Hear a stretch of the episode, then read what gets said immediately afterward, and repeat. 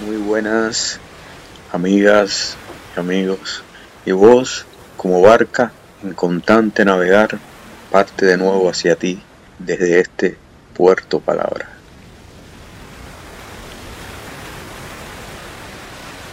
Hoy retomo el espacio de poesía entre nos con un pequeño poema que dice tanto en tan pocos versos.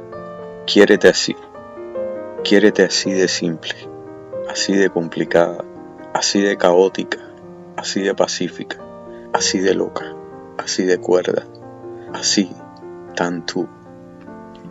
Agradezco conocer este poema de Alberto Velasco a la amiga Olimpia García, cubana, pinareña, quien fuera, y aunque ya él no está, compañera de ese gran fotógrafo, Esteban Díaz Montesino, quien fue un enorme artista de la imagen.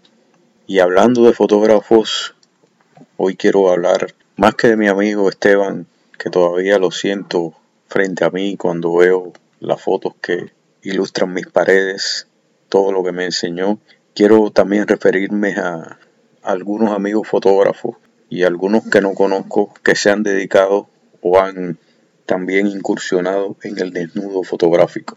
Una cosa muy importante que recuerdo que le dedicaba un tema de clase a mis estudiantes de fotografía y les explicaba que los fotógrafos, las fotógrafas por supuesto, también son seres humanos y cuando nos toca fotografiar esa belleza del cuerpo humano, no solamente pensamos como artistas, sino también tenemos que incorporar todo lo referente al ser humano que somos, porque nunca dejamos de, ser humanos, de ser seres humanos.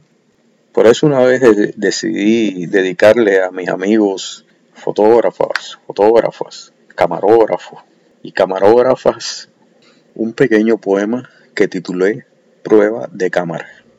El fotógrafo le advirtió que él sí era un profesional, que no iba a mirar sus muslos lisos, ni su boca roja, esa que silba el beso, ni sus ojos de águila mujer en eterno celo.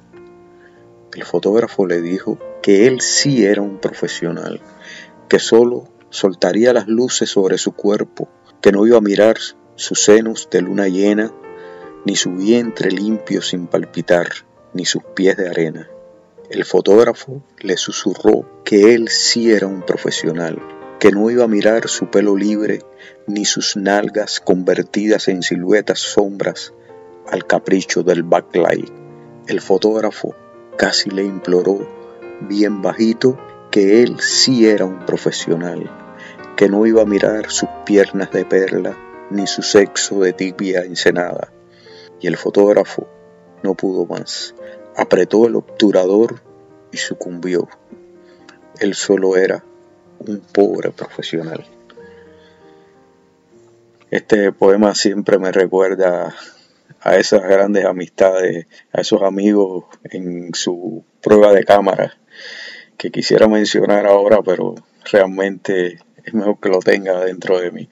También yo hice pruebas de cámara y también tuve que que hacer desnudo y precisamente después les voy a hablar de, un cortometraje que hice una vez donde sí exactamente había un desnudo, mire, casualmente. Poesía en muchos labios es una hermosa definición que nos dio Susan. Siempre la tengo, la llevo conmigo.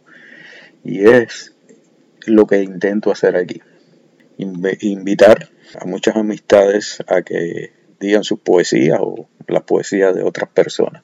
Por lo tanto, tengo hoy de nuevo junto a mí para que nos lea un poema de Dulce María Luinás, a quien yo considero la mejor poeta mujer cubana del siglo XX. Tengo aquí a mi amiga Álida, que nos va a leer un poema de Dulce María Luinás. Si me quieres, quiéreme entera, no por zonas de luz o sombra si me quieres, quiéreme negra y blanca, y gris, verde, y rubia y morena. Quiéreme día, quiéreme noche, y madrugada en la ventana abierta. Si me quieres, no me recortes, quiéreme toda o no me quieras. Muchas gracias Álida por este poema que como siempre nos llega muy adentro y el recuerdo de, Dulce María Loinaz, esa gran mujer a la que también un día le vamos a dedicar un espacio para conversar de, sobre ella. Juega el viento de abril, gracioso y leve, con la cortina azul de mi ventana y como les había dicho anteriormente, coincidentemente, esta canción que interpreta Pablo Milanés, este, esta pequeña introducción que, le dije, es un poema musicado por Mike Porcel que yo utilicé precisamente en un, en un cortometraje que hice algún tiempo sobre una carta que Martí le hace a su hermana Amelia y que por esas coincidencias de la vida, que está por cierto en, canal de YouTube, voy a ver si después le pongo el enlace por si alguien quiere verlo. Comenzaba con Martí escribiendo la carta en el 1880 a su hermana Amelia en Nueva York. Y siempre tomé como leitmotiv la cortina azul. Yo no pensaba ni soñaba estar en Nueva York. Sin embargo, la vida me, me trajo aquí. Y desde ese momento en mi ventana casi como una cosa religiosa, llevo una cortina azul siempre. Es algo muy curioso, ¿no? No soy muy dado a, todas estas costumbres y todo, pero realmente es muy interesante. De todas maneras, yo, a pesar de que no podemos escuchar la canción completa, vamos a, leerle el poema de, de Martí. Se llama Abril.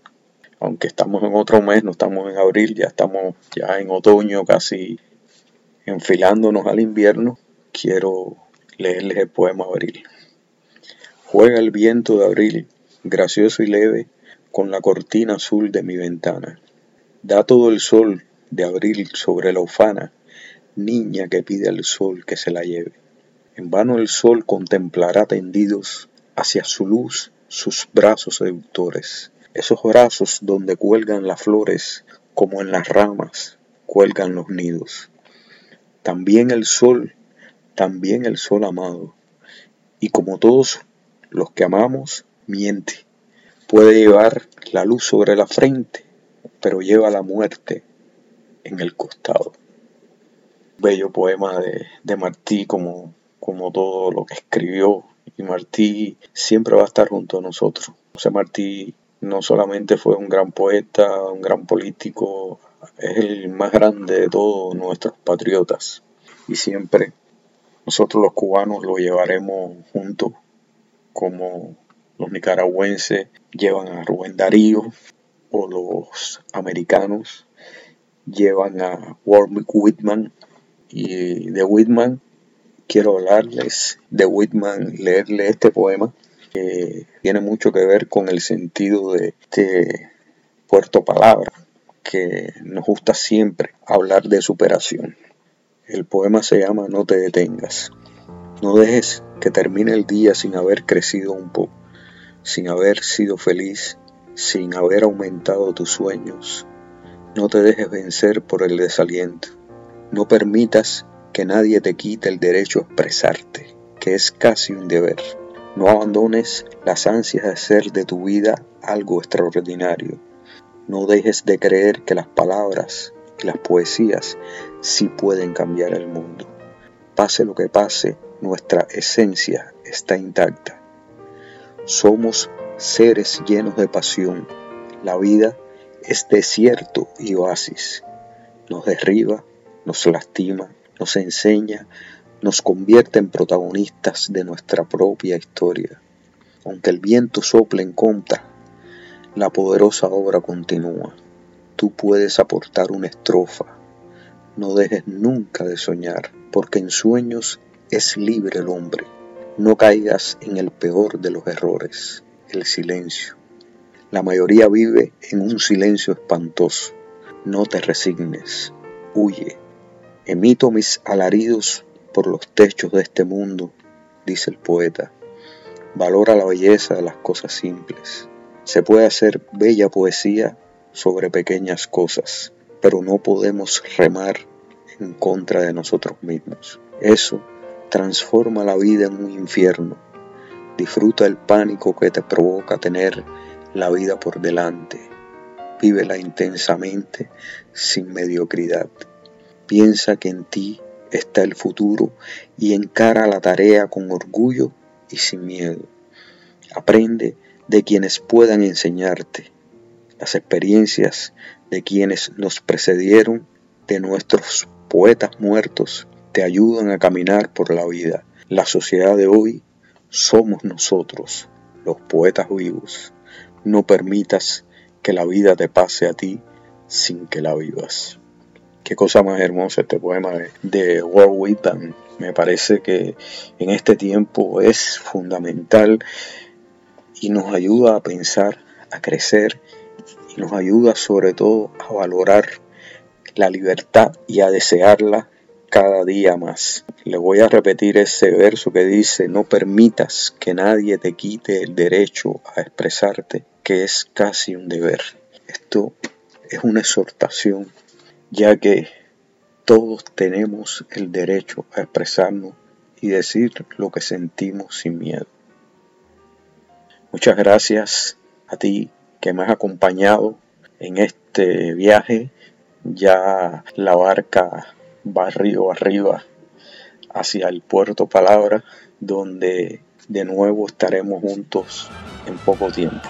Muchas gracias por haberme escuchado y un gran abrazo.